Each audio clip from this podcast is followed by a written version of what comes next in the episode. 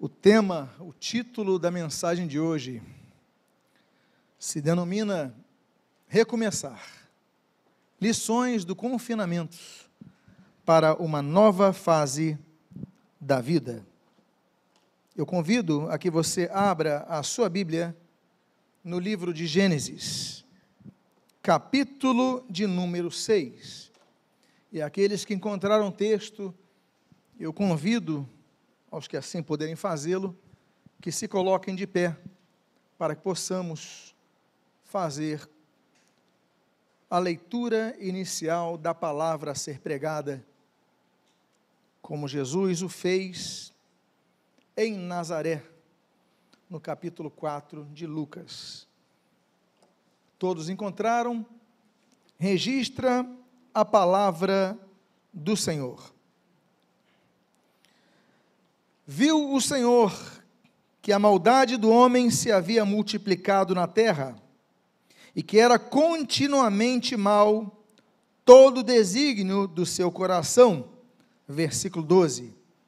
Viu Deus a terra, e eis que estava corrompida, porque todo ser vivente havia corrompido o seu caminho na terra. Oremos. Deus amado, Pai bendito, lemos a tua santa e preciosa palavra. E o que nós pedimos, Deus, fala conosco, fala aos nossos corações, consola-nos e traz a tua direção, a qual necessitamos. Abençoa a reconstrução de nossas vidas nesta nova fase que estamos adentrando. E que em nome do Senhor Jesus, saiamos em Ti fortalecidos, renovados, alimentados e ainda mais frutíferos, para o louvor da Tua glória. E o que nós fazemos, o fazemos agradecidos em nome de Jesus. Amém. E amém. Os irmãos podem, por favor, tomar os seus assentos. Quando o pecado entra no mundo, ele traz a desgraça da morte na humanidade. Mas a morte física não foi a maior delas. A maior delas foi aquela mencionada por Isaías no capítulo 59, versículo 2, que é a morte espiritual que faz separação entre homem e Deus. Essa morte não é apenas um ato, um gesto, um momento, mas ela se percebe no decorrer de uma vida, através dos impulsos que temos, das tentações que recebemos e das sessões que a estas fazemos. Então, isso vai gerando em nós um coração corrupto. Por isso a Bíblia diz: que nós não podemos confiar no nosso coração, porque ele é corrupto, e não apenas corrupto, corruptor. O apóstolo Paulo, o apóstolo Gentios, ele diz que as más companhias corrompem os bons costumes. Ou seja, o homem ele é corrupto, ele corrompe, e nisso então se verifica o processo de morte espiritual. E essa corrupção que Deus vê na terra, naquele período, diz a Bíblia que todo ser está corrompido. E nós já vemos isso desde o primeiro fraticídio da história, quando Caim mata o seu próprio irmão na primeira geração.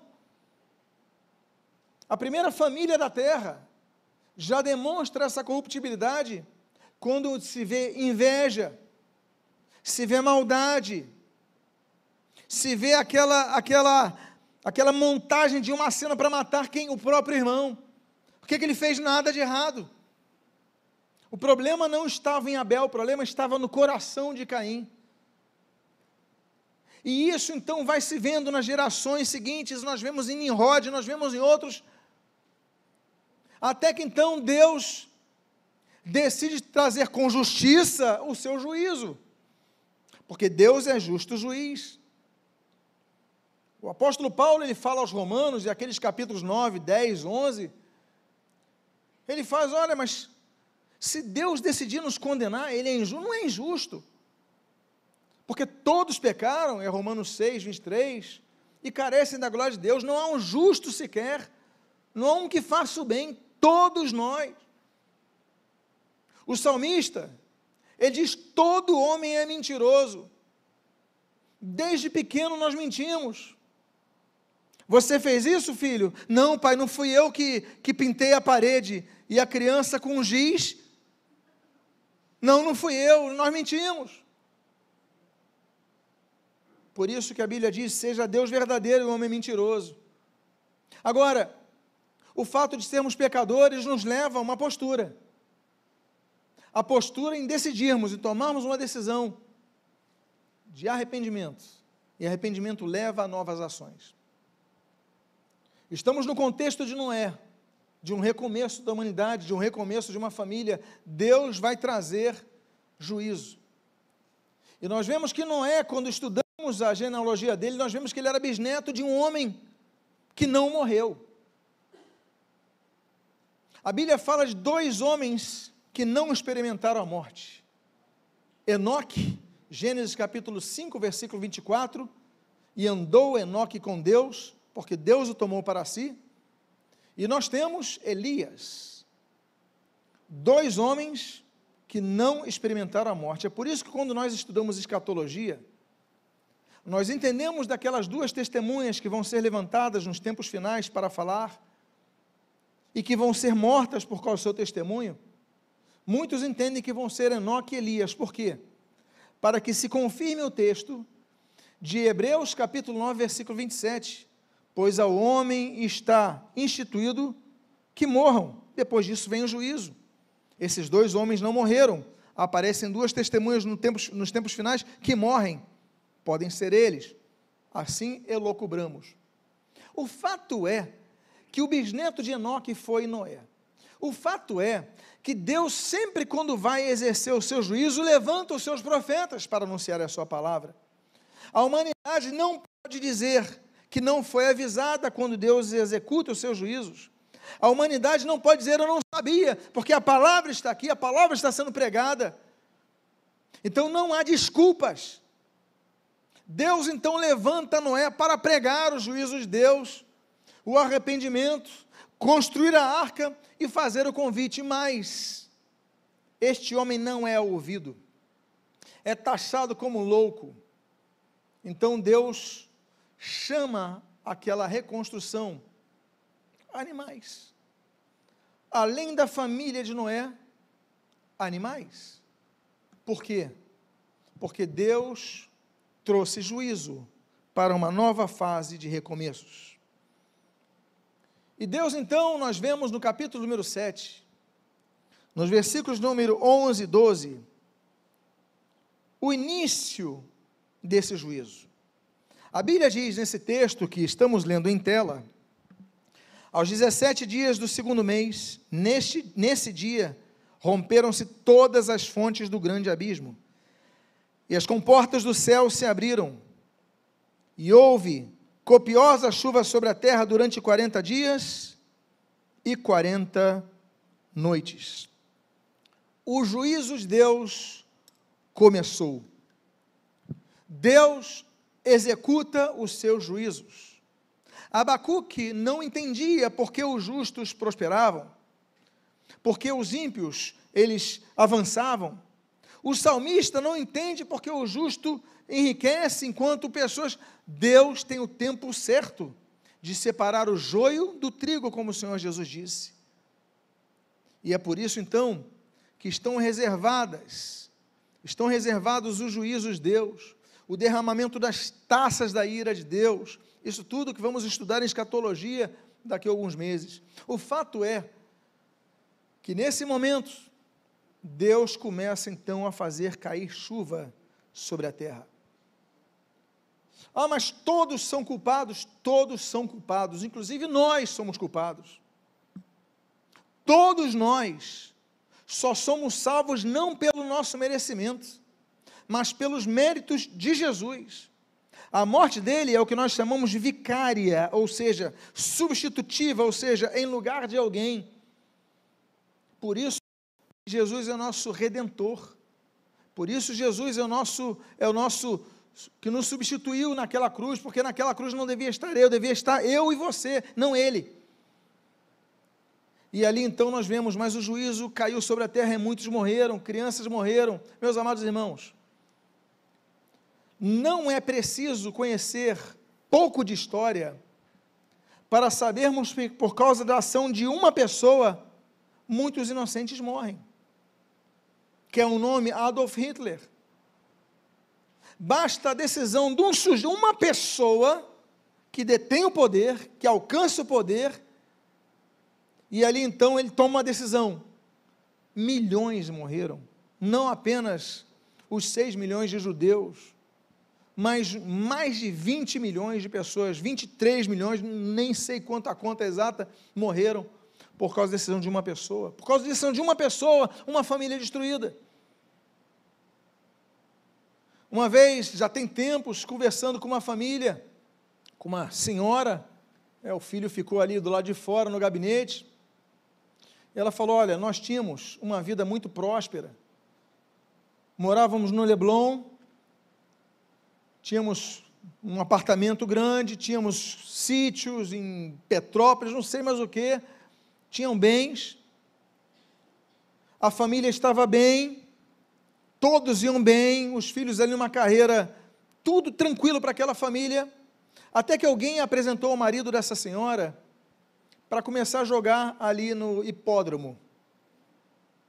Ele começou então a se envolver com aquilo, se encantar com aquilo, e naquela jogatina ganha um, perde três, ganha um, perde cinco, ganha um. Daqui a pouco esse homem estava endividado, devendo várias pessoas, e por causa de um homem, ele começa a vender a casa fora, aí começa a vender o apartamento que tinha no Leblon, começa a vender de favores, daqui a pouco essa pessoa, essa senhora que me procura, ela fala: Olha, ele já saiu de casa, eu não recebo nada, e eu não tenho dinheiro para pagar o meu aluguel. Eu tinha uma vida boa, meus, meus filhos estão aí, lutando por um subemprego, porque não conseguiram concluir a carreira acadêmica, por causa da decisão de uma pessoa, toda uma família perdeu tudo. Por causa da decisão de uma pessoa que entra nas drogas. Começa com a chamada droga recreativa e vai indo para outras, e o seu corpo, e pronto, daqui a pouco ele tomado, daqui a pouco a pessoa está roubando, destruindo as famílias. Famílias felizes, daqui a pouco são famílias infelizes, por causa da decisão de uma pessoa. Inocentes pagam a conta. A humanidade, ela pecou. Pessoas pagaram a conta, mas ainda assim, Deus, pela sua graça, ele chama Noé. Aliás, no capítulo número 6, versículo 8 diz: E achou Noé graça diante do Senhor. Deus, eu vou usar esse homem, eu vou derramar ele, sobre ele a minha graça, e ele vai falar dessa graça. Olha, o juízo virá, mas vocês podem ser salvos. Entrem na arca, a porta vai se fechar, entre na arca. E o povo não quis. Mas o tempo do juízo aponta para o fato de que Deus está mostrando o tempo de um novo começo. Vai vir o juízo para que venham novos começos. E os juízos chegam com tempestades, como você está vendo. Diz a Bíblia que começa a chover e cai copiosa chuva durante 40 dias e 40 noites. Vamos então extrair lições de um confinamento que passa Noé e os seus parentes naquela arca. Todos perderam. Perderam amigos, perderam tudo. Deus os colocou em algo que não era da área deles. Afinal de contas, ninguém ali tinha feito curso de engenharia para montar uma arca. Mas Deus então os colocou numa nova fase da vida. Às vezes Deus nos permite através do seu juízo, que comecemos a experimentar fases de confinamento. E a primeira lição que eu gostaria de compartilhar com os irmãos é que, confinado na arca, Noé deveria aprender e superar novos problemas que surgiram. O capítulo número 7, no versículo número 7, nós lemos: Por causa da água, das águas do dilúvio, entrou Noé na arca, ele com seus filhos, sua mulher e as mulheres de seus filhos. Amados irmãos, do dia para a noite, oito pessoas vão ficar confinadas no mesmo ambiente, sem poder sair nem para a padaria, nem para o mercado. O confinamento era muito pior. Oito pessoas. Eu imagino que Sem, Cão, Jafé tivessem suas casas, não morassem todos com Noé. Ainda que essa possibilidade exista, a Bíblia não diz.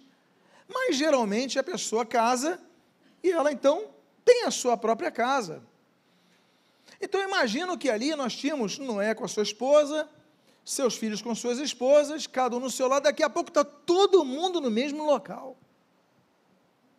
Você começa a ter um novo problema que você não tinha porque você convivia com pessoas na parte da noite parte do dia, na manhã, no final de semana, mas agora é 24 horas por dia.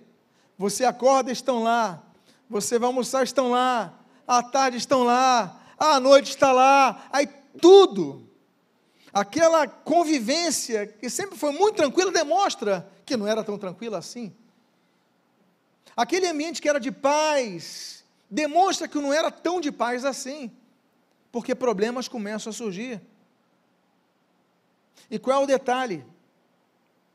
O detalhe que nós começamos a aprender nos tempos de confinamento é o detalhe que Noé e a sua família, eles tiveram que aprender. É o autocontrole. O domínio próprio é um dos frutos do espírito que nós devemos ter e é um dos mais difíceis. A Bíblia diz em Provérbios, capítulo número 25, que aquele que não tem autocontrole, não se controla, é como uma cidade derribada sem muros. Qualquer um entra e destrói. As cidades da antiguidade faziam muros, porque o inimigo não conseguia entrar, tinha os guardas preparados, escalados, armados para cuidarem das portas da cidade. Mas uma cidade sem muros, qualquer podia entrar fazer todas as maldades ali, incendiar, roubar, fazer tudo e ir embora. A Bíblia diz: o homem sem o seu próprio controle, ele é como uma cidade sem muros, que é destruída. O momento de confinamento nos ensina a ter o autocontrole. Nós vemos ali na história de José, Gênesis 43. Esse homem, quando vê seus irmãos que o traíram, que queriam matá-lo, não fosse Rubem, que deu a ideia de vendê-lo. Naquele momento, José, ele teve que ter o quê? O autocontrole para administrar a situação, ainda que depois fosse chorar atrás das cortinas. Nós devemos aprender a nos autocontrole, e eu digo para vocês, é uma das coisas mais difíceis que existe. O apóstolo Paulo, ele escreve aos Coríntios, na primeira carta aos Coríntios, capítulo 9, que o atleta, para vencer a corrida, ele tem que ter autocontrole. Eu não sei se você já viu as provas de maratona. Nas provas de maratona, quando se dá a largada, qual é a cena que você vê comum no início? Todo mundo correndo, atropelando todo mundo e tudo mais. Passam-se alguns minutos, aí você vê uns, um sujeito, geralmente em grupo, aproveitando a lei da física, não é isso? Aquele vácuo, devagarinho, constante, olhando ali. E aí todo mundo, daqui a pouco, passa uns minutos. E alguns vão desistindo, ficando para trás. E aqueles vão permanecer no final da prova, são esses que vencem. Por quê? Porque eles autocontrolam-se, autocontrolam a sua ansiedade. O segredo do confinamento, eu tenho aprendido, eu creio que você tem aprendido, eu creio que você que nos assiste tem aprendido. É que se você não controlar os seus impulsos, a casa vai ruir. estragos são feitos, estragos que podem se perpetuar quando nós não nos controlamos. Por isso que nós devemos pedir ao Espírito Santo, ao Espírito, controle meu ser, controla a minha vida, controla a minha alma.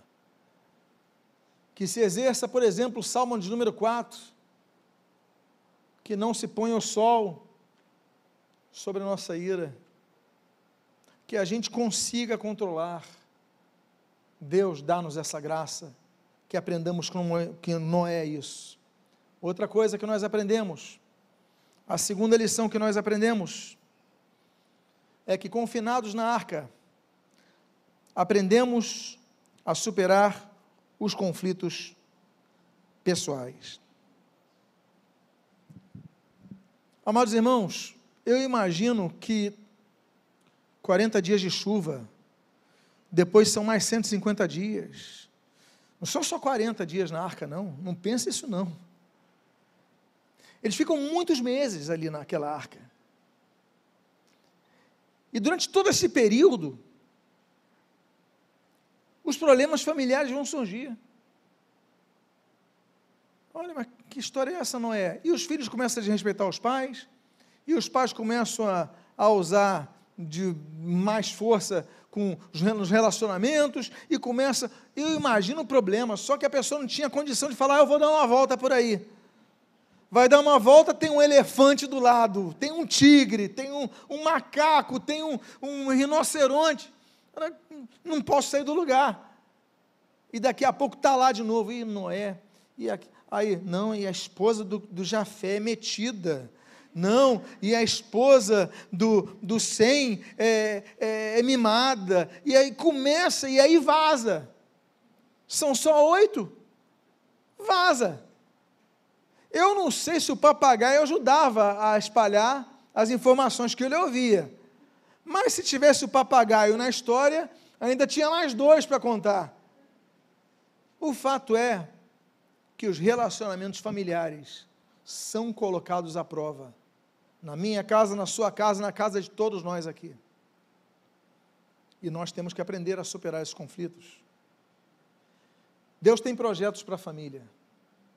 Assim como eu tenho para a minha, você tem para a sua, Deus tem projetos para a sua família. Deus, quando vai salvar a humanidade para uma nova fase, ele fala para Noé botar a sua família.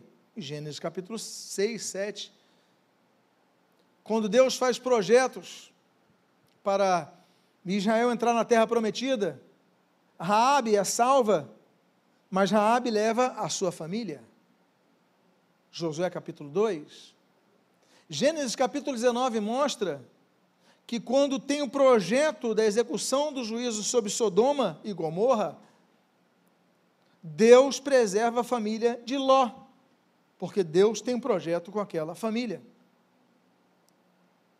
Jó, capítulo número 1, antes de Jó começar a passar por aquelas provas, a Bíblia diz que Jó, toda madrugada, ia fazer sacrifício pelos seus filhos. Ainda que Marcos capítulo 10 e outros textos falem dos problemas da família, dos problemas de irmãos, problemas de pais, enfim, mas ainda assim é algo que nós devemos lutar ainda que cessem as forças. Confinados na arca, temos que pedir então a Deus sabedoria. A Bíblia diz em Provérbios capítulo 2 que Deus é o doador da sabedoria. Tiago capítulo 1 diz que nós devemos pedir sabedoria a Deus. E Eclesiastes capítulo 3 dá a dica de como ser sábio. A dica, porque Deus dá a sabedoria. Mas a dica, há tempo de falar e há tempo de de calar. O confinamento nos ensina uma das artes mais difíceis. Não são as pinturas impressionistas, ou clássicas ou barrocas, não são as talhadas de Michelangelo, não, não, não, as artes mais difíceis são a, a, é a arte, a arte mais difícil é de nos calarmos quando nós queremos falar. confinados, aprendemos a superar os conflitos pessoais pela sabedoria. A outra coisa que nós devemos fazer é que está aí no terceiro ponto. Confinados na arca, aprendemos a confinar, confiar no suprimento de Deus. Israel foi para o deserto. Não havia como plantar no deserto. Ele sai de uma região do Egito chamada Gozen, que é a região mais abundante, com mais água, com melhores terras do Egito. Israel estava na melhor região do Egito. Eram escravos, mas na melhor região. Eles saem para a liberdade, passando pela pior região, que é o deserto. Israel passa por sete desertos para a terra prometida. O deserto de Sinai, o deserto de Zinho, o deserto de Sino, o deserto de, de, de Arnon, o deserto de Abarim, o deserto de Sur.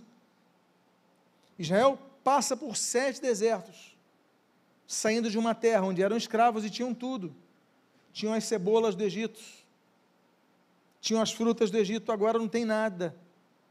Mas o Deus que envia para o deserto não nos deixa morrer de fome no deserto. Por quê? Porque Deus envia o seu maná. Deus é o Deus que supre. Filipenses capítulo número 1 diz que Deus supre a igreja com seu Espírito Santo. Filipenses, segundo capítulo, capítulo seguinte, Filipenses fala que Deus supre a igreja com trabalhadores. O apóstolo Paulo fala sobre Epafrodito, que veio suprir, veio servir quando eles mais precisavam. Nós devemos orar, claro, Mateus capítulo 9, versículo 37, rogai, pois, ao Senhor da, da seara que envie trabalhadores para a sua seara, mas temos que estar atentos. Todos nós devemos servir, como o Senhor Jesus deu como exemplo.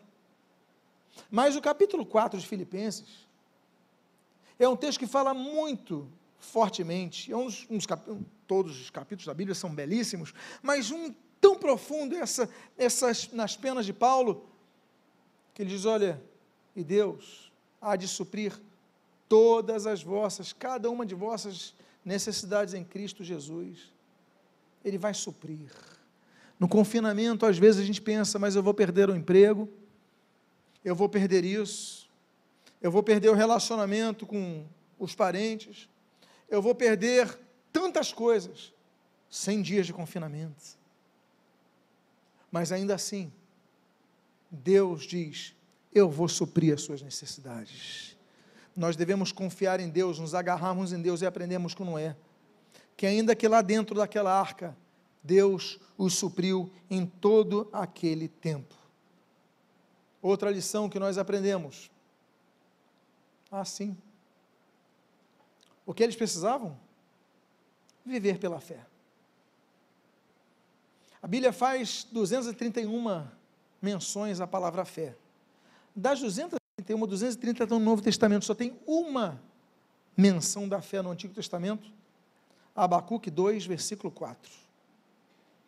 O justo viverá pela sua fé.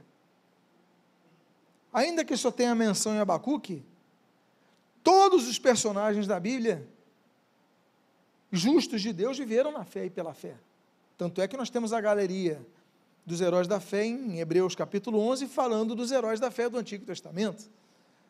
Mas o fato é que no confinamento, diante das limitações, nós temos que aprender a exercer a nossa fé. Porque exercer a fé no momento de fartura é fácil, mas no momento de dificuldade, no momento do confinamento, quando tu chove lá fora e você não pode sair, você tem que aprender a viver pela sua fé.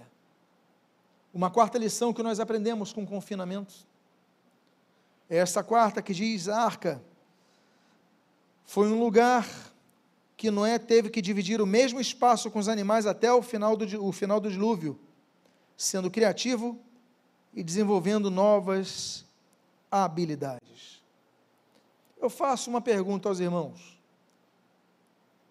A Bíblia diz, menciona, relata, registra, ou insinua, até mesmo insinua, que Noé fora engenheiro? Não. Mas de repente Deus surge com um projeto.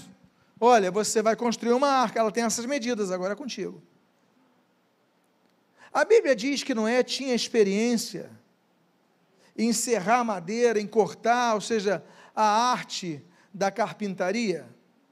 A Bíblia não diz isso. Mas da noite para o dia o sujeito tem que serrar, tem que cortar, tem que botar tudo aparado.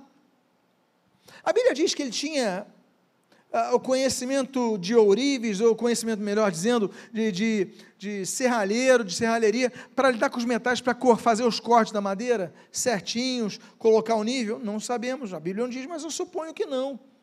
Mas Deus dá ordem para ele fazer algo novo. E ele começa a fazer, porque Deus dá ordem. Ele tinha conhecimento de transporte de grandes materiais. Afinal de contas, você cortava a árvore onde? Tem que fazer então, botar aqui nas rodas, transportar, tem que subir, eu tenho que fazer ali o chamado andaime, tem que botar, preparar a escada de tantos metros, largura, o peso, o peso. Ele tinha algum conhecimento? Não sabemos, mas eu creio que não. Pelo que eu vejo aqui, não era um homem comum, como eu, como você. Mas Deus, nos tempos de confinamento, nos tempos de juízo, nos tempos de recomeço, Ele manda a gente fazer, nos dá direção mas nem sempre vai enviar o serrote, o martelo e o machado. Há momentos que nós temos que aprender sozinhos, quando temos a direção de Deus. E eu faço mais uma perguntinha para vocês. Da noite para o dia, não, durou anos, tudo bem. Mas faço uma pergunta. A Bíblia diz que Noé fez curso de veterinária. Porque da, em pouco tempo Noé tem que administrar os animais na arca. Eu faço uma última pergunta sobre as, a formação de Noé. Ele tinha a formação de engenharia de alimentos? Ele tinha um mestrado, doutorado em engenharia de alimentos, não é? Porque daqui a pouco ele vai ter que administrar os alimentos dele, da família e dos animais. Como ele vai suprir as necessidades alimentares dos animais? A resposta nós já temos até na Bíblia. Porque Deus é o Deus que faz milagres. Assim como Deus é capaz de fazer o urso hibernar meses sem comer, Deus podia ter feito os animais hibernarem. Claro, isso a própria natureza e a própria ciência apontam. Há animais que ficam meses sem comer. E aí Deus, então, no metabolismo deles, eles vão se alimentando, retroalimentando, enfim, e administrando. Nós não sabemos qual foi o processo, mas o fato é que no básico ele teve que aprender a dar comida para os animais nos, nos momentos que tinham fome. O que é que nós aprendemos com isso? Que Deus nos ensina que nos tempos de dificuldade nós devemos nos mover e desenvolver novas habilidades. Deus é um Deus que dá habilidades. A Bíblia diz sobre dois homens que são os desenhistas, os, os arquitetos, os, os técnicos, os artistas do tabernáculo. Êxodo capítulo 32, Êxodo capítulo 35, Bezalel e Aoliabe. A Bíblia diz que o Espírito de Deus lhes dá habilidade para mexerem com tudo aquilo. Então Deus pode nos dar habilidade. Existem três formas de recursos que nós temos para apresentar a Deus. Existem os dons espirituais, que estão listados na Bíblia. 1 Coríntios capítulo 12, 1 Coríntios capítulo 14, Romanos capítulo 12, Efésios capítulo 4. Esses são os dons espirituais. Né?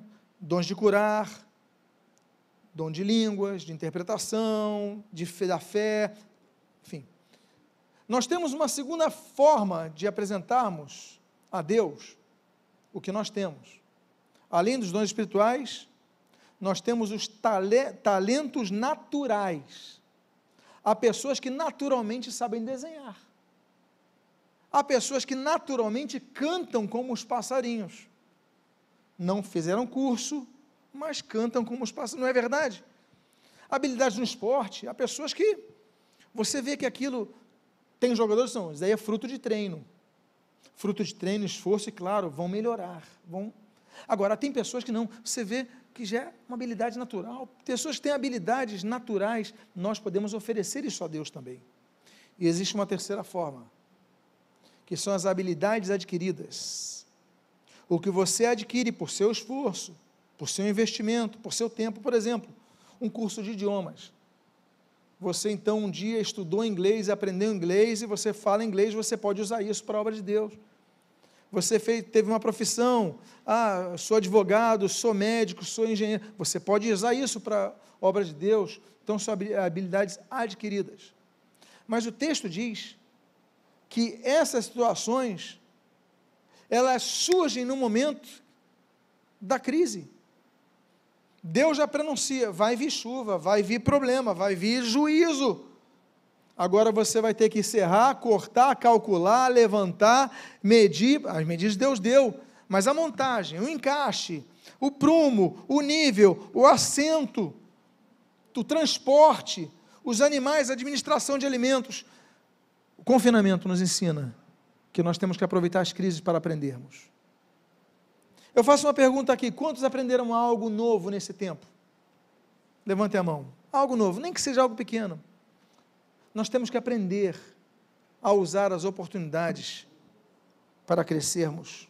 Por isso que a Bíblia diz, Provérbios capítulo número 1, que o instruído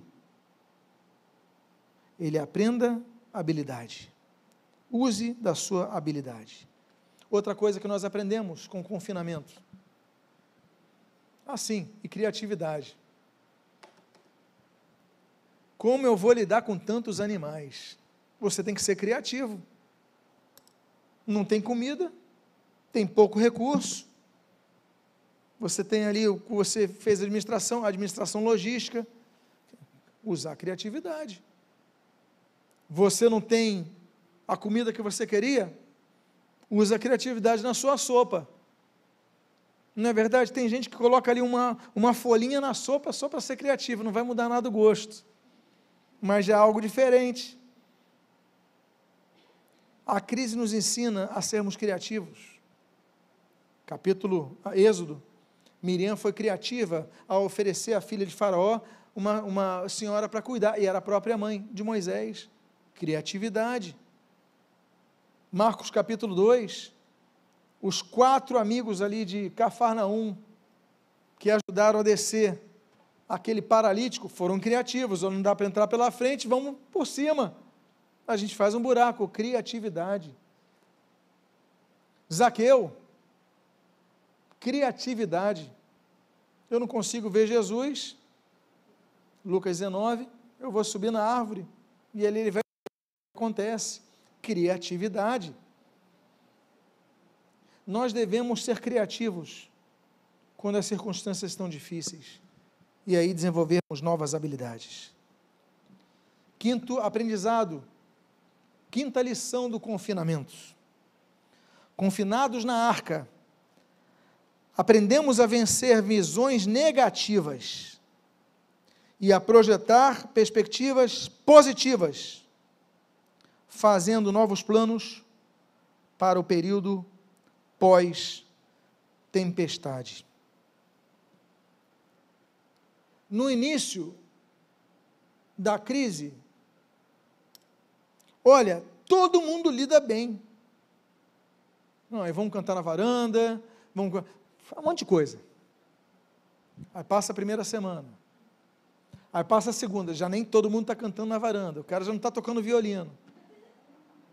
Na terceira, tu já vê o vizinho gritando com o outro. Na quarta, por quê? Porque as pessoas vão desanimando quando não veem que a fase passa. No início, aquela força nós temos e a gente cria e daqui a pouco. Vamos fazer isso, vamos fazer daqui a pouco. Os grupos do Zoom começam lá com a tela cheia depois de três semanas já está na metade. Depois de dois meses, já tem três, quatro ali. Aí tem, depois de dez meses, não é o nosso caso, mas só tem dois lá. O sujeito e a esposa. Porque as pessoas vão desanimando. Eu imagino o desânimo de Noé. Não para de chover. E o pior, o pior é que depois da chuva não tem mais nada lá fora. No início, agora, o que que torna essas pessoas vivas? É a fé. Mas a fé que nos leva a sonhar. Por isso que o profeta de Anatote, Jeremias, ele diz ao escrever Lamentações: Quero trazer à memória aquilo que me traz esperança. No momento de maior dificuldade, começa a pensar, começa a sonhar. Começa a sonhar com coisas que você pode fazer. Não seja apenas estimulado pelas pessoas que te rodeiam, mas começa a projetar algo novo. Essa fase vai passar, eu vou fazer isso, eu vou fazer aquilo. Começa a sonhar, sonha. E você vai herdar as nações por herança, você vai ter coisas grandes. O que você pode, não pode fazer é deixar de sonhar. Deus não é um Deus que envia sonhos. Deus enviou um sonho a Abimeleque, Gênesis capítulo 20. Deus enviou sonho a José do Egito. Todos conhecemos a história. Deus envia sonho, mesmo com José na prisão, Deus envia sonho ao copeiro e ao padeiro que estavam presos com ele. Capítulo 40 de Gênesis. Capítulo 41, Deus envia sonho ao próprio Faraó. Deus envia sonhos. Deus envia sonhos a um outro governante, Nabucodonosor, Daniel capítulo 2. Deus envia sonhos. Deus envia sonhos a pessoas para sonharem, para alertarem, para direcionar pessoas. Deus envia sonhos. Daniel, Deus dá uma revelação, Daniel capítulo 7, ele começa a ter sonhos. A profecia de Joel, capítulo número 2, fala dos sonhos. Nós vamos passar a sonhar. E essa profecia foi cumprida em Atos dos Apóstolos, capítulo 2, com a descida do Espírito Santo. Nós devemos ser um povo que sonha.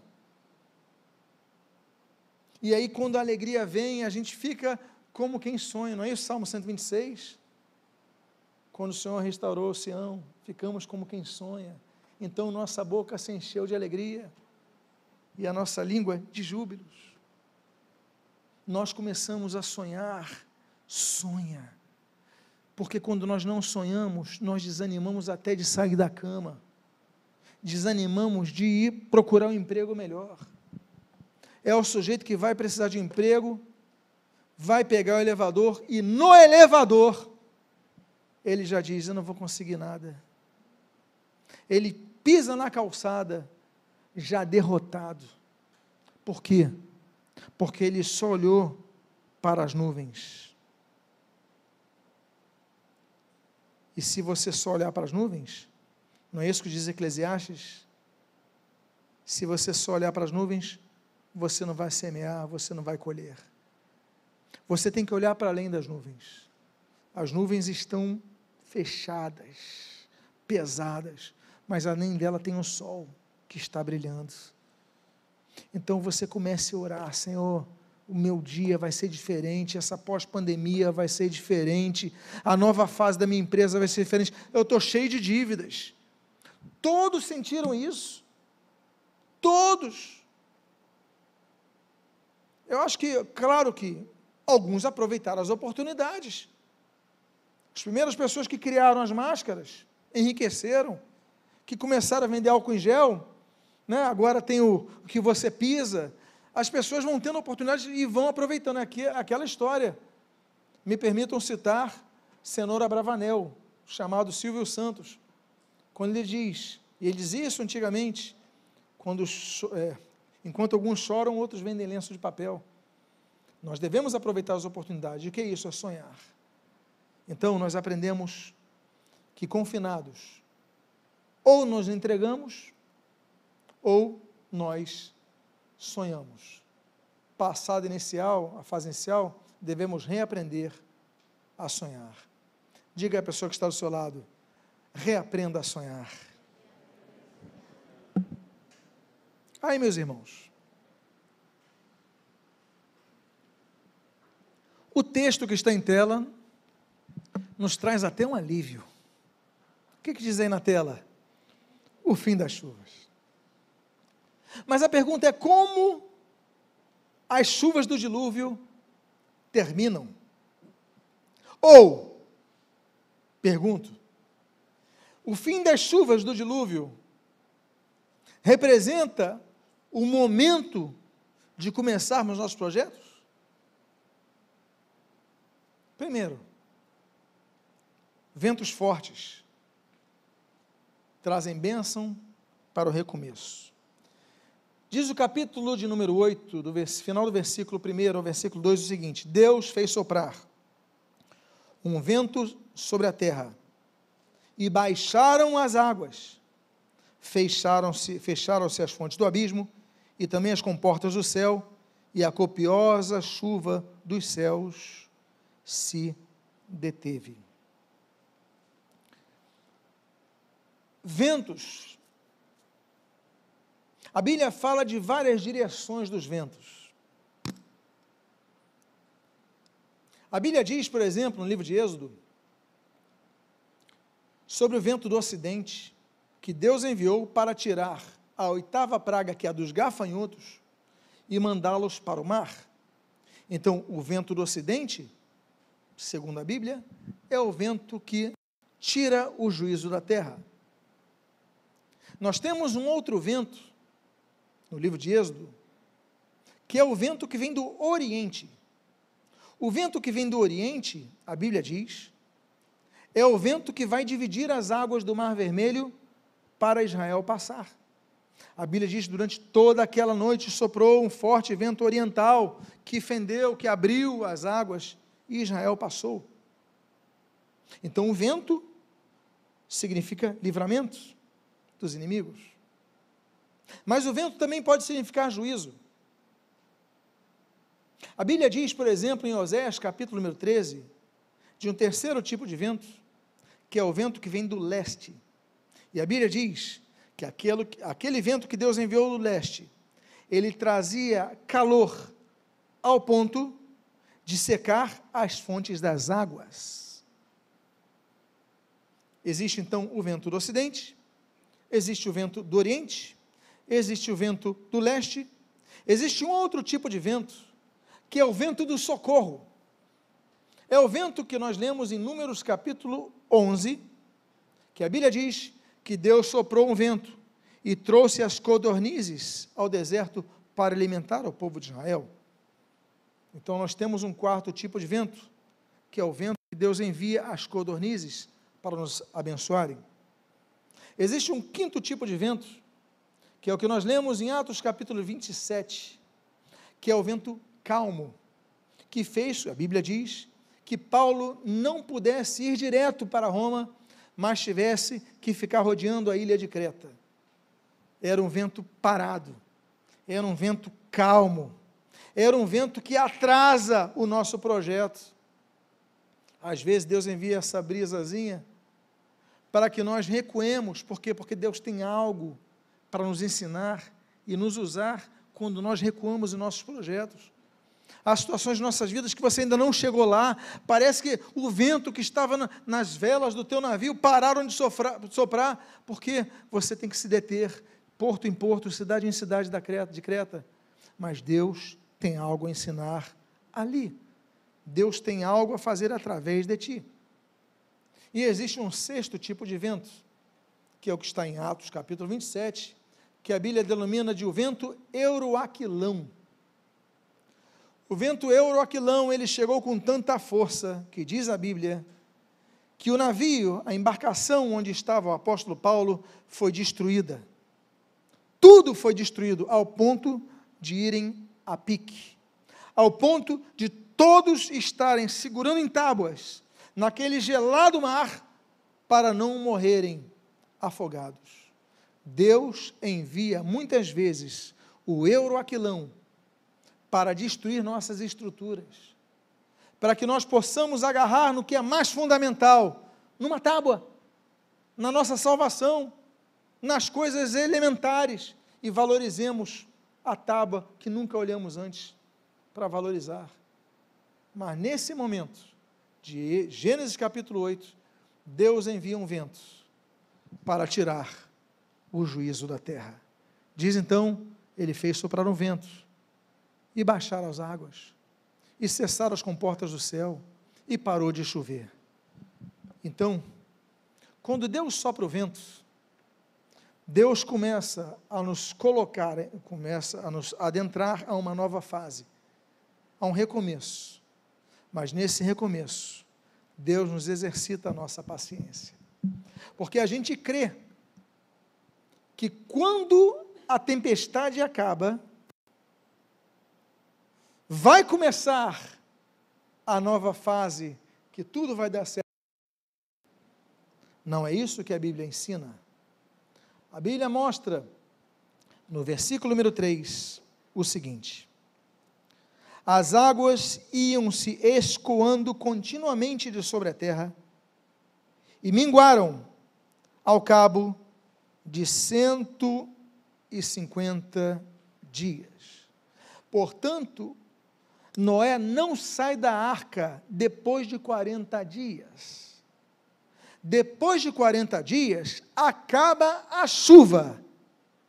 As águas começam a descer, mas ainda não há condições de Noé sair da arca, porque as águas ainda estão altas.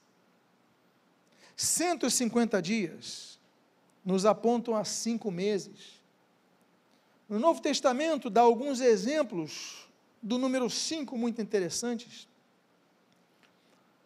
A Bíblia diz, por exemplo, no livro de Apocalipse, no capítulo de número 9, que quando o anjo ressoar a quinta trombeta, serão liberados do fundo do abismo alguns espíritos malignos que hoje estão acorrentados. E a Bíblia diz que eles serão soltos para atormentarem a terra por quantos meses? Cinco meses. Cinco meses de sofrimento, de dificuldades com demônios que hoje ainda não estão atuando sobre a terra. imagine os irmãos. Aliás, apenas imagine, porque nós não estaremos aqui. Estaremos nas bodas do Cordeiro durante esse período. Amém, queridos? Mas apenas imagine.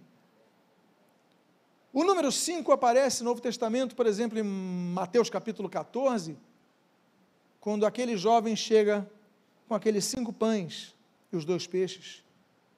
E nós aprendemos que os cinco nas mãos de Jesus se tornam infinito, infinitas possibilidades, multidões alimentadas.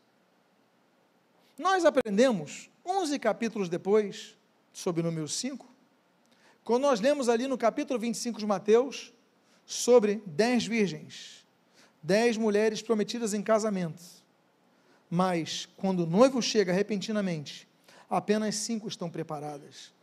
Nos ensina a preparação. E por fim, no mesmo capítulo 25 de Mateus, o número 5 nos aponta a exatamente a multiplicação que nós devemos ter no período de dificuldade. Não, eu peguei meu talento, eu enterrei. Não, eu peguei um, negociei, peguei o meu, os dois, negociei com o outro. Eu peguei os cinco, multipliquei, Deus pega aquele um enterrado dá para ele, ou seja, a quem Deus mais confia, Deus espera mais. É isso que ele fala no livro de Lucas, no Evangelho de Lucas. Mas, quando nós produzimos e multiplicamos o que Deus nos dá, Deus ainda nos envia mais. E aí, meus amados, devemos exercer nossa paciência. E por fim, três fases da preparação para a nova fase. Estão preparados para entrar na nova fase?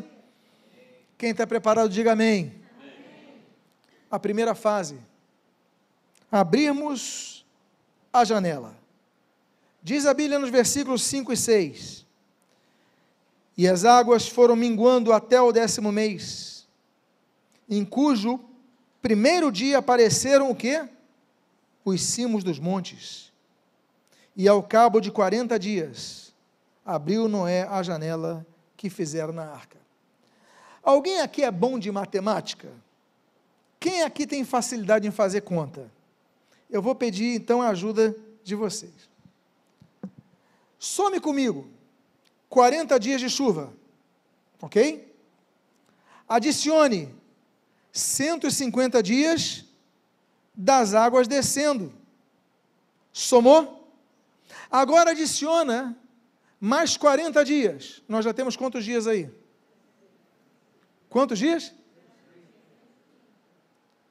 Praticamente o quê? Olha o tempo que eles estão confinados. Depois de 40 dias, é que ele consegue abrir a janela. E o que que representa abrir a janela? Por que, que ele não abriu antes?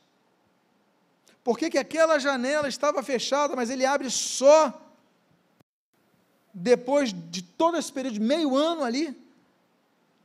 Porque só ele abriu a janela, só quando podia ver o cume das montanhas. Ele conseguiu enxergar a solução.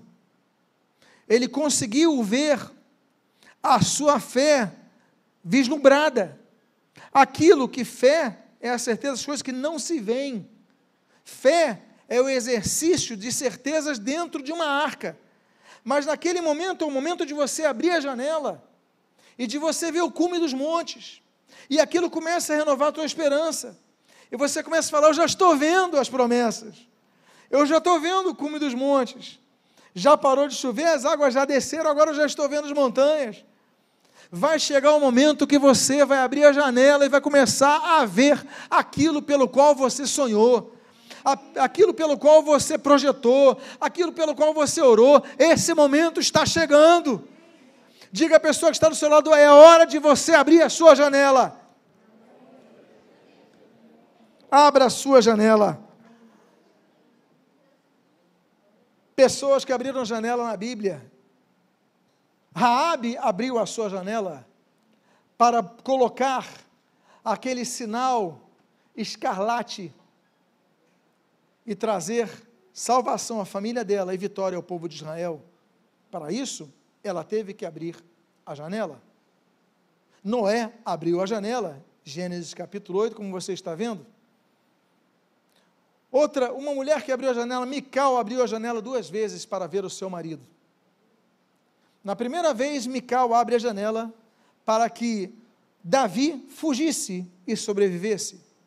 Na segunda vez, Davi já é rei e ele vem dançando de maneira muito livre com a arca da aliança. E diz a Bíblia que Mical olha na janela e fala: Que homem ridículo. E por causa disso, Deus executa um juízo sobre essa mulher. Estava na janela. Atos capítulo 9 mostra outro homem que estava na janela, o apóstolo Paulo. Ele foi colocado ali para fugir, e primeiro e segundo Coríntios também fala sobre isso, e aí sobe de Damasco, desce num cesto por aquela janela dos muros de Damasco. E talvez a pessoa mais famosa das janelas que nós temos seja Eutico. Atos capítulo número 20. A Bíblia diz que o apóstolo Paulo pregava, pregava, pregava, e quando chega lá meia-noite, aquele jovem que estava sentado à janela, ele cai e ele morre. Mas Deus opera o milagre.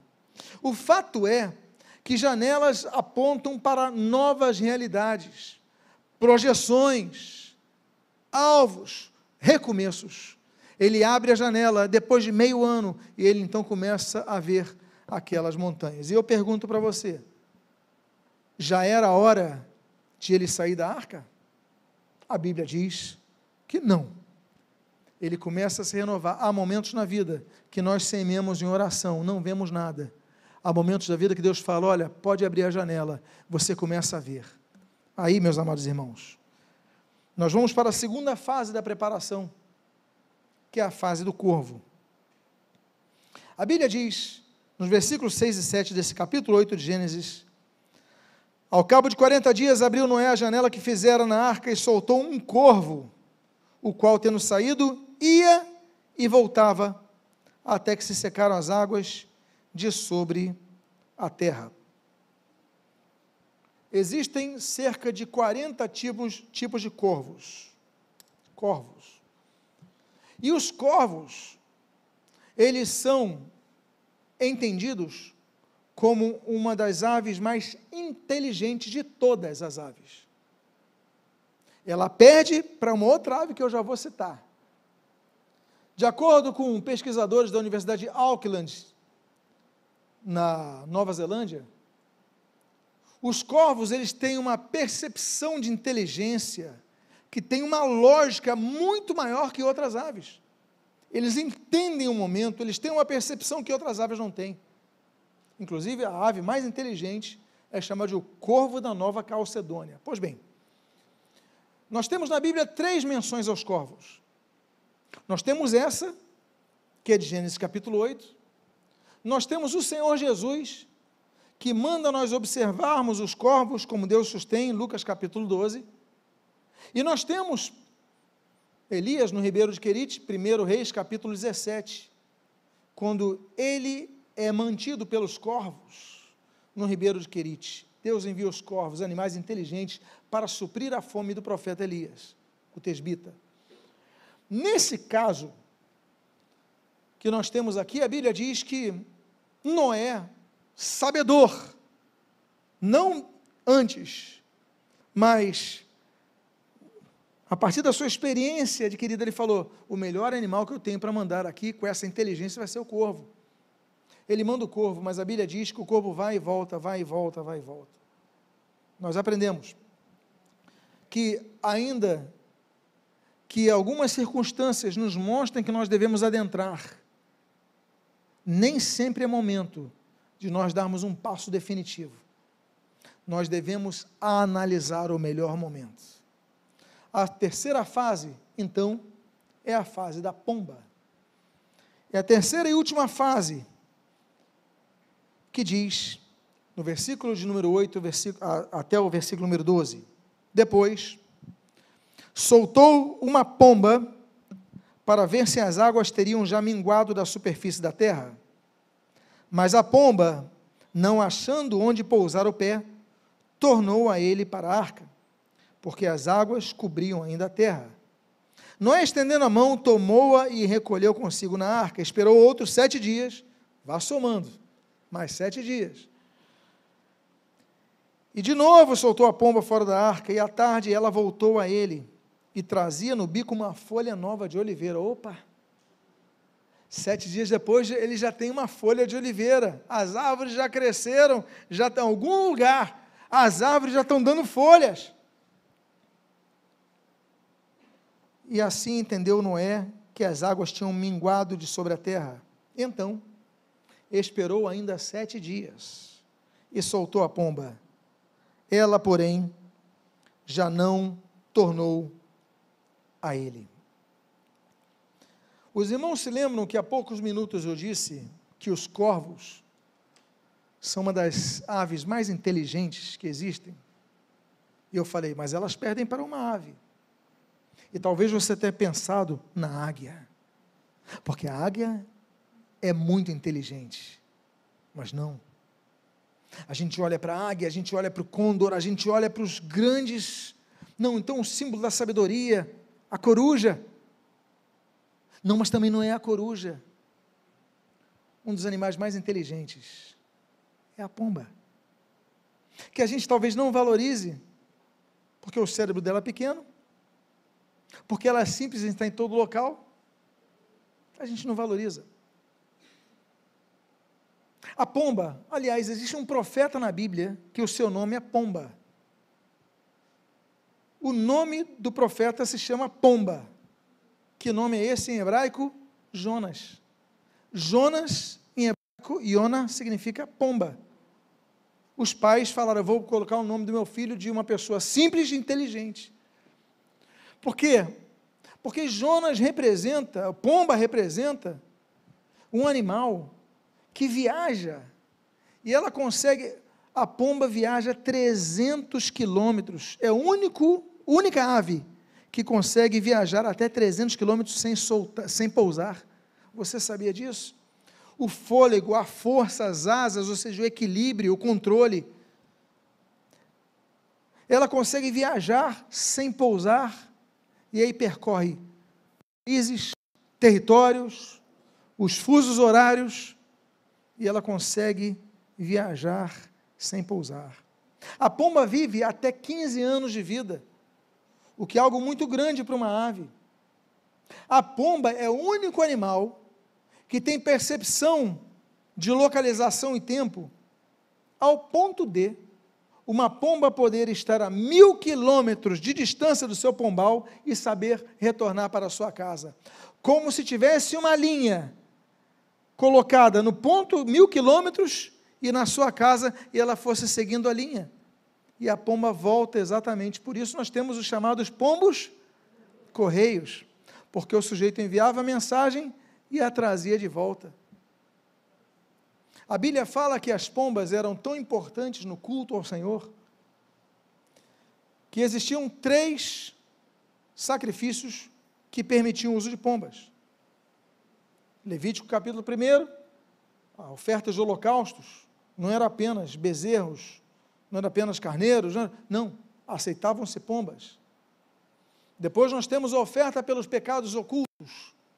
E por fim, aquela oferta que é muito interessante, que se encontra em Levítico capítulo 12, que é a oferta dos primogênitos, que se o, a pessoa que não tivesse posse podia oferecer uma pomba. E essa é a oferta que José e Maria entregam no templo, em Lucas capítulo 2, para Jesus, a oferta do primogênito. Quando nascia o primogênito, eles entregavam uma oferta ao Senhor para dedicar esse primogênito ao Senhor.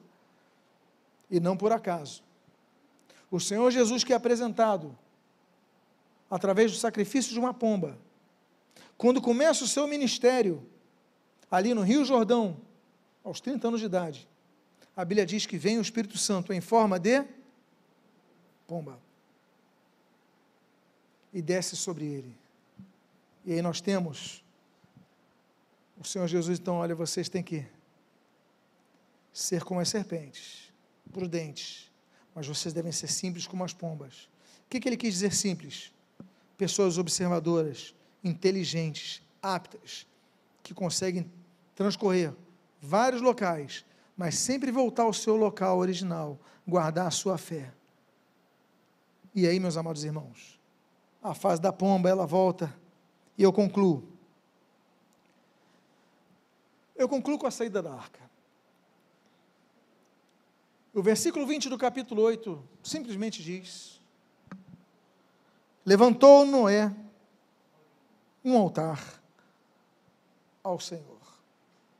Os altares da Bíblia foram feitos em cinco materiais. Nós temos o altar de terra, nós temos o altar de pedra, nós temos o altar de bronze, nós temos o altar de ouro e nós temos o altar de madeira de acácia. O altar de terra nos lembra a nossa fragilidade diante de Deus. O altar de pedras nos lembra que nós devemos estar firmes diante do Senhor. Não é um sacrifício qualquer, é um sacrifício que requer de nós integridade com o que está sendo oferecido.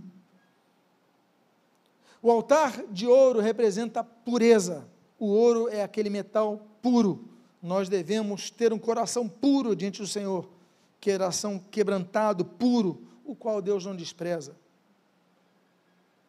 O altar de bronze representa o juízo. O bronze na Bíblia representa o juízo. Entendemos que nós oferecemos ao Senhor nossos sacrifícios, mas nós não estamos isentos do juízo de Deus. A Bíblia diz, em 1 Pedro capítulo 4, o juízo, pois, começa pela casa de Deus. E por fim, o altar de madeira de acácio. Madeira de acácia era aquela madeira que estava no zimbro, onde Moisés, no capítulo 3 de Êxodo, viu aquela sarça que ardia e não se consumia. A presença do fogo de Deus, que nos enche, mas não nos destrói. Deus falando conosco. Noé levantou o Senhor uma arca ele sai do confinamento firme na sua fé. Ele sai do confinamento agradecido ao Senhor pelo período que ele passou. Ele não sai reclamando, ele não sai resmungando, ele não sai derrotista. Ele sai e a primeira atitude dele, eu vou levantar um altar ao Senhor. Por quê? Porque em todo momento o Senhor esteve comigo, me suprindo, me capacitando, me permitindo desenvolver habilidades, me fazendo controlar mais ainda, me fazendo enxergar o impossível, me fazendo ter prudência, me fazendo, tra trazendo inteligência e me fazendo hoje voltar a pisar nessa terra. E por fim, eu encerro com o versículo de número, capítulo número 9, versículo número 1, quando a Bíblia diz: Abençoou Deus a Noé e a seus filhos. Ele disse: Sede fecundos, multiplicai-vos e enchei a terra. A última coisa que nós lemos é que Noé é abençoado por Deus. Ele foi abençoado pela preservação da vida, ele foi abençoado durante a tempestade, ele foi abençoado após a tempestade, mas dentro da arca, e agora, na nova fase, Deus abençoa ele e aos seus filhos, para que fossem fecundos na terra. Eu quero convidar a você a ficar de pé nesse momento. Eu quero convidar a você a levantar as suas mãos agora e pedir ao Senhor as suas bênçãos. Eu quero pedir a Deus, Deus abençoa-nos nessa nova fase da nossa vida. Estamos começando um recomeço, estamos começando uma nova etapa, então feche seus olhos agora, levante seus braços e diga a Deus: abençoa esta nova fase da minha vida, abençoa esta nova fase na minha vida de relacionamentos, abençoa esta nova fase na minha vida espiritual. Abençoa-me nessa nova fase, Senhor, na minha vida ministerial. Abençoa-me nessa nova fase da minha vida profissional. Abençoa-me nessa nova fase, Senhor, na minha vida acadêmica, em todas as áreas de minha vida. Derrama sobre mim a tua bênção. Senhor, ele levantou o altar ao Senhor. Nós levantamos o, o teu altar, o altar a ti em nossos corações. Estamos te cultuando em nossos lares, estamos te cultuando aqui na tua casa, nesse local dedicado a ti. Mas estamos te cultuando, te adorando, te exaltando. E pedimos então, Deus, a ti oferecemos nossos sacrifícios, mas a ti também pedimos as tuas bênçãos, para que sejamos fecundos nessa terra, frutíferos nessa terra, e em todo momento a tua glória brilhe sobre nós. O que nós pedimos nós o fazemos agradecidos em nome de Jesus. Vamos adorar ao Senhor Jesus. Vamos glorificar a Cristo nesse momento.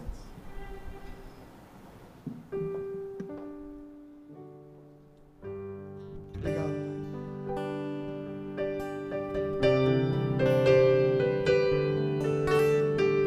Levantamos o altar a Ti, Deus.